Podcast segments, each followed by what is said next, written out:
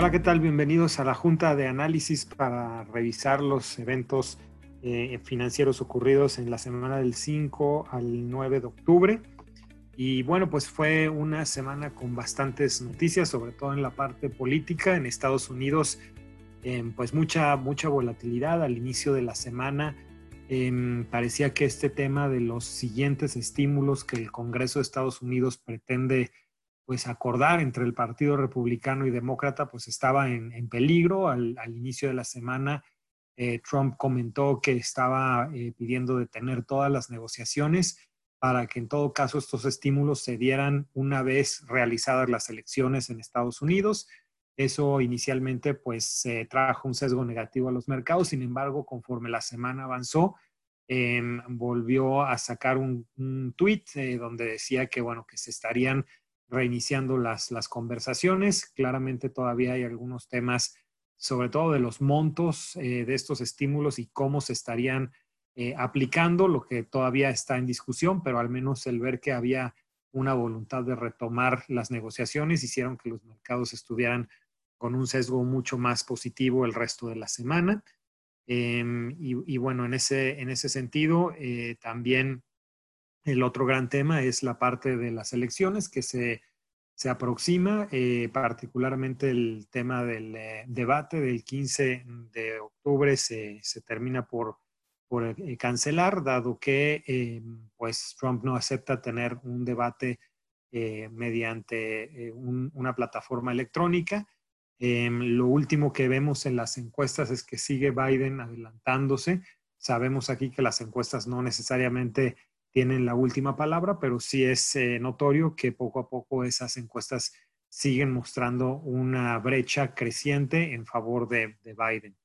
Acá en México también tuvimos eh, las minutas de Banco de México en cuanto a las discusiones que tuvo eh, esta, institución y sobre claramente los riesgos que ven hacia adelante y cómo esperarían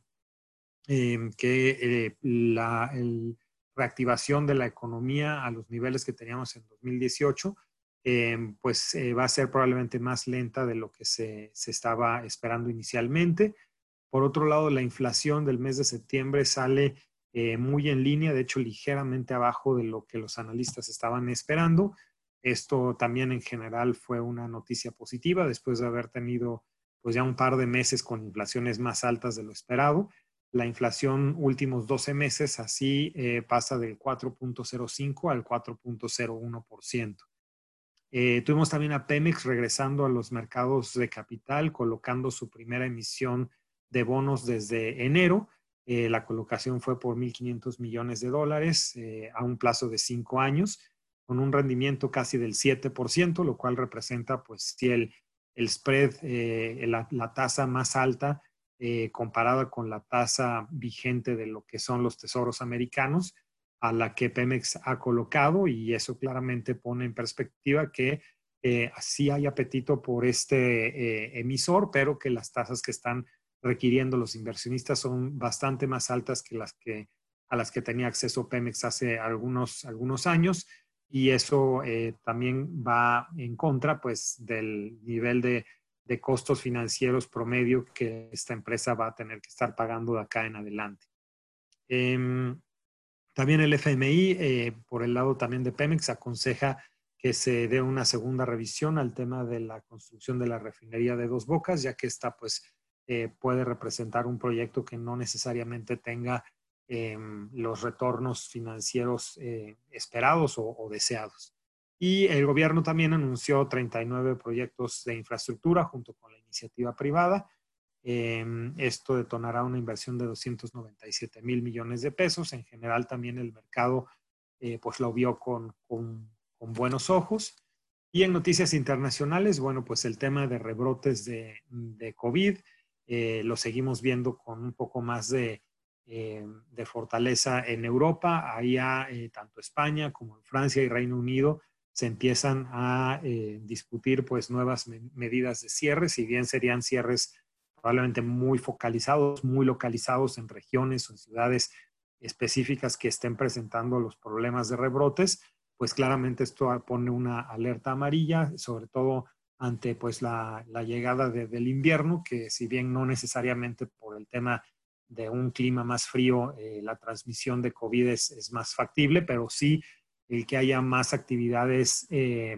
en espacios cerrados y menos actividades en espacios libres, pues eh, eso sí pone un riesgo a la transmisión de la enfermedad. Entonces, eso, eso vamos a tener que ir viendo cómo se va desarrollando, no solo en Europa, sino también en Estados Unidos, conforme las actividades al aire libre pues vayan también disminuyendo.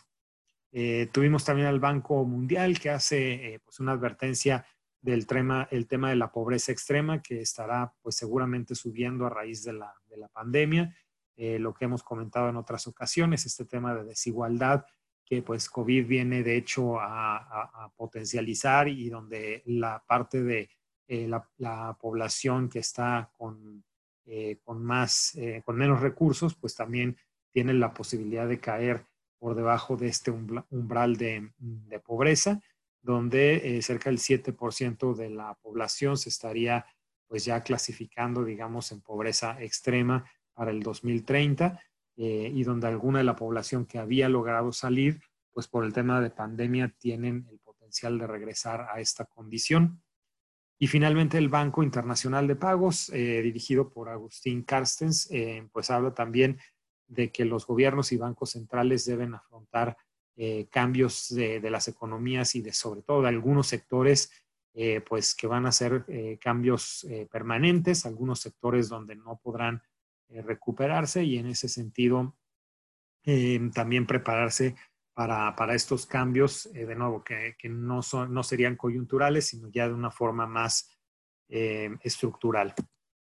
En cuanto a los mercados, pues lo, lo comentábamos, fue una semana positiva. Eh, el S&P 500 subiendo 3.84%, aproximándose ya a los 3.500 puntos, que fue, recordemos, por ahí de agosto estuvo cercano a los 3.550 puntos, que fue cuando se rompió récord histórico y de ahí tuvimos unas tomas de utilidades en el mes de septiembre que parece ahora estarse revirtiendo con todo el discurso de los potenciales apoyos que, pareciera que de una forma u otra se van a poder lograr eh, por parte del Congreso americano.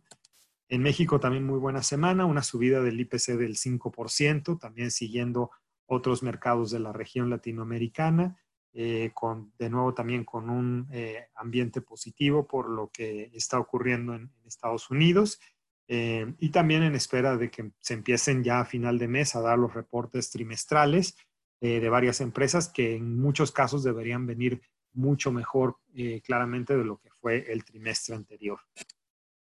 Europa también apoyado pues por varias empresas también desde el punto de vista de sectores eh, médicos, también algunos eh, eh, reportes mejores en la parte de, tiendas, de consumo, hacen que el Eurostock 50, no obstante los temas de rebotes, pues pueda tener una semana positiva, subiendo un poco más de 2,5%. Y finalmente Asia, que es otra región donde China sigue sacando datos muy positivos de crecimiento, de recuperación, junto con algunas otras economías asiáticas, eh, pues en esta semana sube 3.77% eh, en el caso del MSCI Asia. En la parte de divisas, pues el dólar nuevamente sigue perdiendo terreno eh, contra muchas monedas, tanto desarrolladas como emergentes. En el caso del peso mexicano no es la excepción.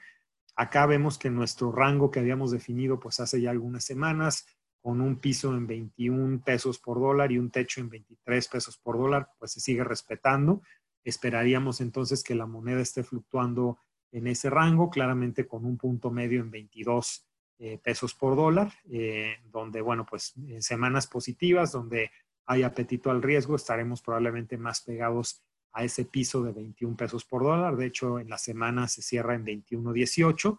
y cuando lleguen a ver algunas noticias más negativas, pues probablemente nos acercaríamos al techo de 23 eh, pesos por dólar. En todo caso, eh, creemos que el dólar pues tiene el potencial de mediano plazo de seguir debilitándose conforme también el mercado empieza a digerir más que hacia adelante y si se da efectivamente el estímulo del que estuvimos hablando hace unos minutos, pues el endeudamiento de Estados Unidos realmente va a ser eh, muy importante y va a ser un reto eh, también para solucionar y eso pues imprime algo de debilidad al, dólar.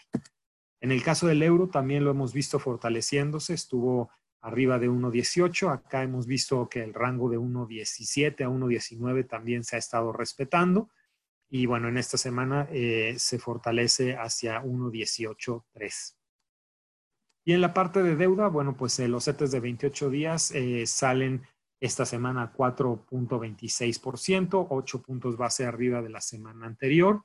sin embargo, el resto de la curva sí tiene disminuciones, más o menos como de unos 10 puntos base. Esto pues dado el dato de inflación, donde se ve que pues otra vez Banco de México podría tener espacio para dar una última baja de tasas, otros 25 puntos base antes de que acabe el año y bueno, conforme tengamos unas inflaciones más bajas, también podríamos esperar que en algún punto de 2021, si es necesario, Banco de México podría seguir bajando tasas. ¿Qué vamos a tener esta semana en la agenda económica? Bueno, pues creo que lo más relevante eh, se va a dar eh, el día 12, eh, donde las ventas mismas tiendas que de hecho recién acaban de, salir, eh, pues salen, salen un poco mejor de lo esperado y eso va en línea también con los datos de producción industrial que también salen un poco mejor a lo esperado y con eso eh, pues se ve un poquito más de tracción en la economía mexicana, lo cual pues debe ser una noticia positiva para los mercados. Y en Estados Unidos, pues lo más relevante será probablemente el día 13 de octubre, donde se ve la inflación, el dato de inflación de septiembre, también esperaríamos que, como en otros países, la inflación poco a poco va a ir eh, repuntando conforme la reapertura de las economías se vaya dando. Eh, adicionalmente, también el día 16 va a ser importante ver los datos de ventas minoristas eh, y como todos los, los días miércoles de las semanas, el dato de solicitudes iniciales de desempleo, perdón, el día jueves de todas las semanas, el dato de solicitudes iniciales de desempleo. Por el momento es todo. Espero eh, escucharlos por acá la siguiente vez. No olviden estar revisando nuestras redes sociales para más información. Hasta pronto.